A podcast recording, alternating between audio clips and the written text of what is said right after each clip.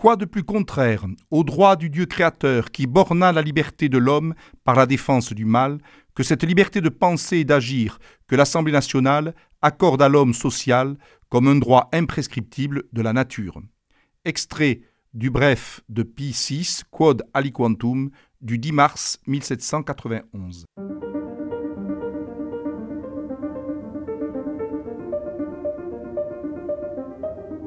Les fenêtres de l'histoire avec Philippe Foreau. Au début des États généraux, la position du clergé n'est pas fondamentalement différente par rapport aux deux autres ordres, la noblesse et le tiers-État. Des études ont montré, quand euh, on regarde attentivement les cahiers de doléances écrits par le clergé, que les requêtes euh, de l'Église ne sont pas finalement extrêmement éloignées de ce que demandent, par exemple, beaucoup de cahiers du tiers. On remet en cause des privilèges fiscaux de l'Église. Et d'ailleurs, euh, dans certains diocèses, il y a même des cahiers qui demandent tout simplement la fin de la dîme. Euh, on continue à critiquer dans les cahiers du clergé le cumul des bénéfices chez certains prélats et hauts abbés.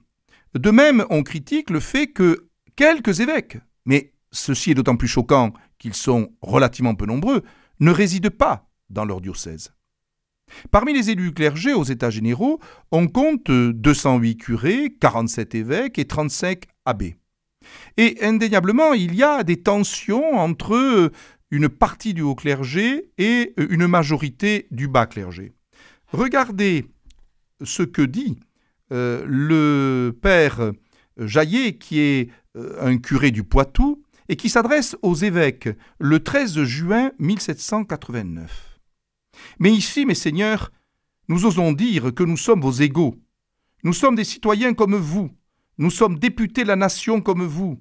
Vos droits ne sont pas plus étendus que les nôtres, et avoir un avis opposé au vôtre, ce n'est pas lever l'étendard de la rébellion. Donc il y a effectivement un clergé qui est loin d'être uni dans le cadre des États généraux de 1789.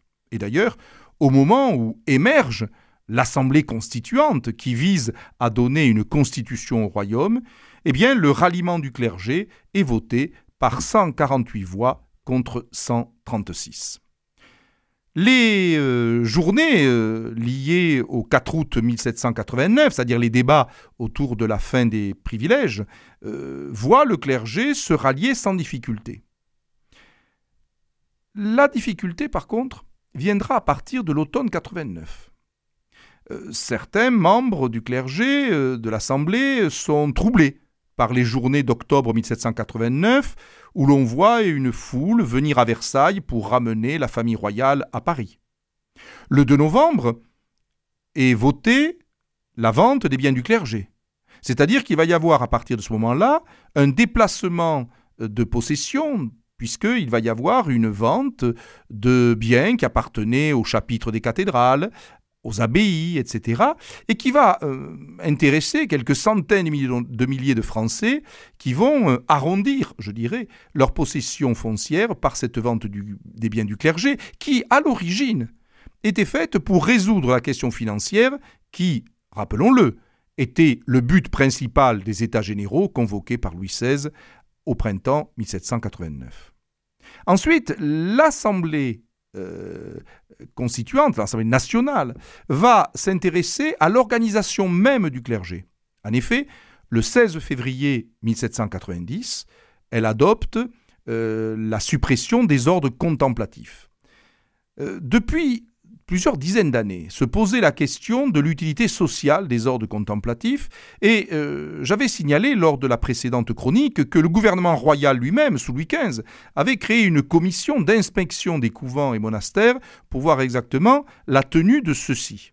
Mais là, il y a véritablement une suppression qui est décidée par le législateur.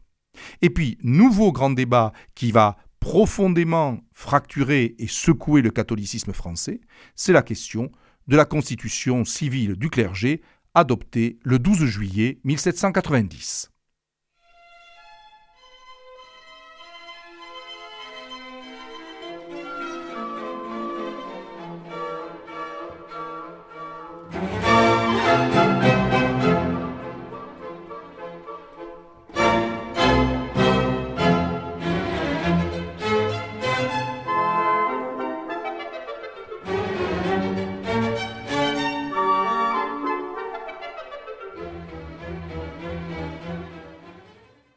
Pour nombre d'historiens de la Révolution, la question de la constitution civile est une étape extrêmement importante dans le processus euh, révolutionnaire et dans l'histoire de la France euh, révolutionnaire. En effet, euh, la constitution civile du clergé pousse jusqu'à sa logique la plus ultime la question du gallicanisme, c'est-à-dire que l'Assemblée va réorganiser complètement les structures eux-mêmes de l'Église on va créer un diocèse par département, ce qui veut dire que toute une série de diocèses, et en particulier dans le midi du royaume, euh, disparaissent. Par exemple, euh, si l'on prend le cas de la Haute-Garonne, on va supprimer euh, les diocèses de Saint-Bertrand de Comminges ou de Rieux au profit d'un seul diocèse, Toulouse. De même, euh, si l'on va euh, dans le Tarn, eh bien, on va supprimer euh, Lavore, Castres, au profit de l'archidiocèse d'Albi. Donc, il y a véritablement une volonté de rationaliser les diocèses par rapport au département. De même, on essaye tout de même de quantifier l'encadrement par les paroisses, puisque on évalue au besoin de 6000 habitants une paroisse.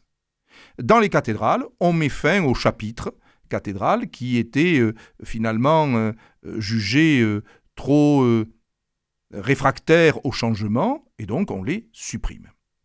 La Constitution prévoit également l'élection des curés par les paroissiens et l'élection des évêques avec l'institution canonique par le métropolitain.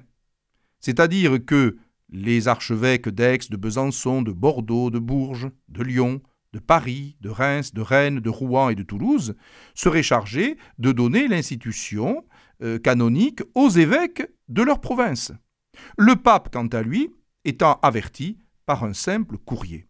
Nous sommes donc là, vous l'avez compris, euh, véritablement assez loin dans euh, la distance entre Rome et la France, et c'est pour cela qu'il y a une grande partie de triomphe gallican dans euh, la constitution civile du clergé, où l'on retrouve d'ailleurs certains aspects de ce que réclamait la pensée richériste voire janséniste, qui demandait une plus grande participation du clergé aux affaires de l'Église et en particulier dans la gestion des diocèses. Alors, il y a ensuite la question de la prestation de serment. Parce qu'effectivement, euh, à partir de la fin novembre 1790, on va demander au clergé de prêter serment. Et le serment se met vraiment en place à partir du début de l'année 1791. L'historien américain Timothy Tackett a réussi à faire une carte euh, de la France et du serment. Euh, il y a des régions où le serment est prêté de manière massive. C'est le cas par exemple euh, de euh, l'arc alpin, de la côte méditerranéenne euh, comportant le, Var et les Bouches du Rhône, de la vallée du Rhône. C'est le cas également des Charentes et d'une grande partie du bassin parisien. Par contre, il y a des zones de résistance au serment. C'est le cas de la Bretagne, c'est le cas d'une partie du, euh, des Pays de Loire actuels. Euh, c'est le cas également du sud du Massif central, département de la Lozère, département de l'Aveyron, département du Tarn. c'est le cas également d'une partie de l'Est, et Alsace, Lorraine et des Flandres également. Si on regarde le détail, c'est vrai que il y a tout de même près de 55% des prêtres qui prêtent serment. Mais c'est finalement une majorité, mais qui n'est pas écrasante. Quant aux évêques, il n'y en a que quatre qui prêtent serment. C'est le cas de Louis-Alexandre Expilly de la Poipe, qui est évêque de Quimper, d'Henri Grégoire à Blois, de Yves-Marin Audrin à Vannes et de Charles Maurice de Talleyrand-Périgord à Autun.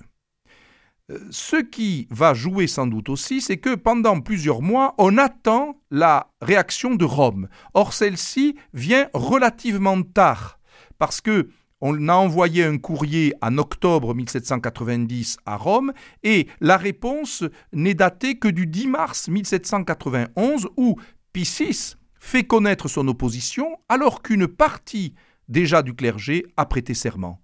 Et d'ailleurs, à la réponse du pape, certains vont se rétracter, ce qui fait qu'il y a véritablement une crispation qui se joue autour de la constitution civile du clergé et de, euh, de sa prestation de serment. Euh, après la chute de la monarchie le 10 août 1792, il va y avoir à ce moment-là indéniablement une tension autour des prêtres non jureurs. En effet, par le décret du 26 août 1792, euh, l'Assemblée législative prévoit la déportation des suspects, c'est-à-dire les prêtres qui n'ont pas prêté serment et qui donc apparaissent comme non patriotes deviennent effectivement des suspects éventuellement dangereux pour la France révolutionnaire. Et c'est donc dans ce contexte qu'arrive un drame dans les prisons de Paris entre les 2 et, les 4, et le 4 septembre 1792, où environ 1100 prisonniers et prisonnières sont tués dans les prisons parisiennes et une bonne partie, à peu près les trois quarts, sont des religieux et des prêtres non jureurs. Est-ce que l'on va désormais vers une rupture nette entre le catholicisme et la Révolution?